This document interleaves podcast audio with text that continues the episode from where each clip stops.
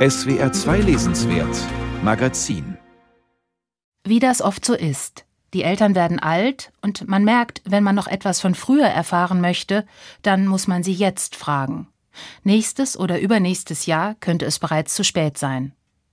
So denkt auch der in den USA lebende Harry im neuen Roman von Stefan Thome. 2016 ist er zusammen mit seinem Sohn Paul auf Heimatbesuch in Taiwan.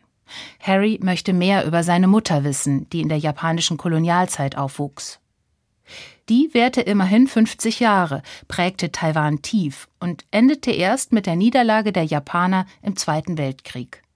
Anschließend strömten, auf der Flucht vor Mao, rund zwei Millionen Chinesen auf die Insel und sinisierten sie brachial. Über diese Zeit des kulturellen Umbruchs möchte Harry einen Roman schreiben, was womöglich bereits der vorliegende ist, wie sich später herausstellt.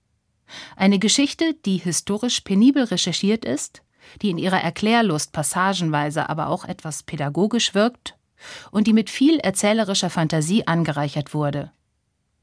Denn so richtig auskunftsfreudig ist die Mutter gar nicht, die als Kind Umeko hieß, Pflaumenkind. Der Verlust der japanischen Sprache und auch ihres japanischen Namens war für sie, wie für viele Taiwaner, durchaus traumatisch. Als ich damals Chinesisch lernen musste, sagte sie jetzt und schaute wieder zum Fernseher, war ich genauso alt wie Paul heute. Ich weiß, antwortete er, ohne seine Überraschung zu zeigen. Obwohl es über die Lies aus Keelong genug zu berichten gäbe, spricht seine Mutter fast nie von früher. Als Kind wurde ihm erzählt, ihr ältester Onkel sei in seinem Ort der erste Besitzer eines elektrischen Kühlschranks gewesen. Die Kohlemine in Ruifang hatte in der Kolonialzeit viel Geld abgeworfen, aber als die Festländer die Insel übernahmen, änderten sich die Zeiten. Harrys Großvater kam noch relativ glimpflich davon, er verlor nur seinen Job in der Goldmine. Das muss schwer gewesen sein, sagt er vorsichtig.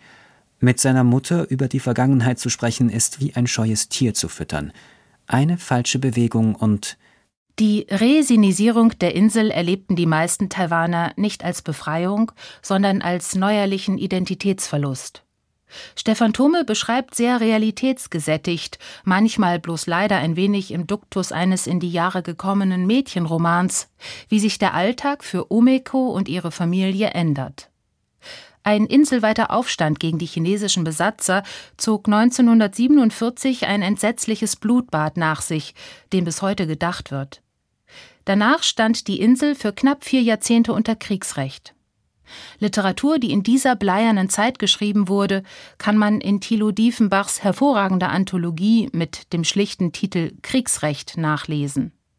Und auch die in Deutschland lebende Taiwanerin Yade Chen schrieb vor einigen Jahren mit Die Insel der Göttin einen sehr erhellenden Roman über ihre Familiengeschichte, in der auch der sino-japanische Konflikt eine große Rolle spielt.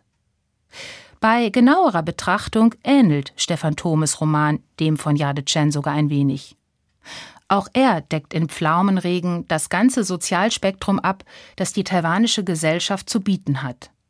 Wobei sich aber die Figuren, die aus China stammen oder aktuell in China arbeiten, anders als bei Chen, mit Nebenrollen zufrieden geben müssen. Tummel geht es zwar nicht darum, Taiwan zu einer japanischen Insel umzudeuten, doch schon in seinem Vorwort zum Roman votiert er deutlich für die taiwanische Unabhängigkeit von China und zeigt auf den folgenden 500 Seiten, dass die Insel sehr viel mehr Historie hat als nur eine chinesische. Besonders kämpferisch ist Umekos Bruder Keiji, der in den entscheidenden 40er Jahren politisch aktiv ist und dafür später auch hart bestraft wird. Seit alle japanischen Publikationen verboten waren, las er entweder westliche Autoren in chinesischer Übersetzung oder er suchte nach Titeln von drüben, die in der Kolonialzeit nicht hatten erscheinen dürfen. Im Lesekreis der Kotogako wollte er demnächst über die Frage sprechen, ob Taiwans Bestimmung darin bestand, die jeweils fortschrittlichsten Elemente von chinesischer und japanischer Kultur zu verbinden. Leider fehlte ihm noch ein konkretes Beispiel, er fand lediglich das Wort Synthese attraktiv und stimmte Herrn Wu zu, der das Verbot der japanischen Sprache mit der mutwilligen Amputation eines gesunden Körperteils verglichen hatte. So dicht ist Stefan Thomes Roman fast durchgängig. Der promovierte Sinologe kennt die Historie aus dem FF. Er hat die Filme jener Jahre gesehen, die wichtigsten Bücher gelesen und er arbeitet nebenher auch noch eine kleine Kulturgeschichte der taiwanischen Baseballbegeisterung ein. Natürlich hat er alle Orte besucht, die er lebhaft beschreibt, und kennt die tropischen Wetterlagen genau, die ebenfalls eine wichtige Rolle im Roman spielen. Begleitend dazu kann man übrigens Thomas soeben im Piper Verlag erschienene Gebrauchsanweisung für Taiwan lesen. Eine persönlich gehaltene, kluge und zugleich buntfröhliche Taiwan-Einführung, in der vieles wiederkehrt, was man schon in Pflaumenregen gelesen und gelernt hat. Viel um die Ecke denken braucht man bei der Romanlektüre nicht, und man muss auch nicht besonders sensibel für womöglich ungesagt Mitschwingendes sein. Alles, was der Text sagen will, formuliert er deutlich aus. Vielleicht wurde Pflaumenregen, anders als frühere Romane von Stefan Thome, auch darum nicht für den diesjährigen Deutschen Buchpreis nominiert. Das wäre dann eine durchaus richtige Entscheidung, denn sein sauber konstruierter Roman hat, auch wenn seine Figuren nicht alles preisgeben, keine Geheimnisse.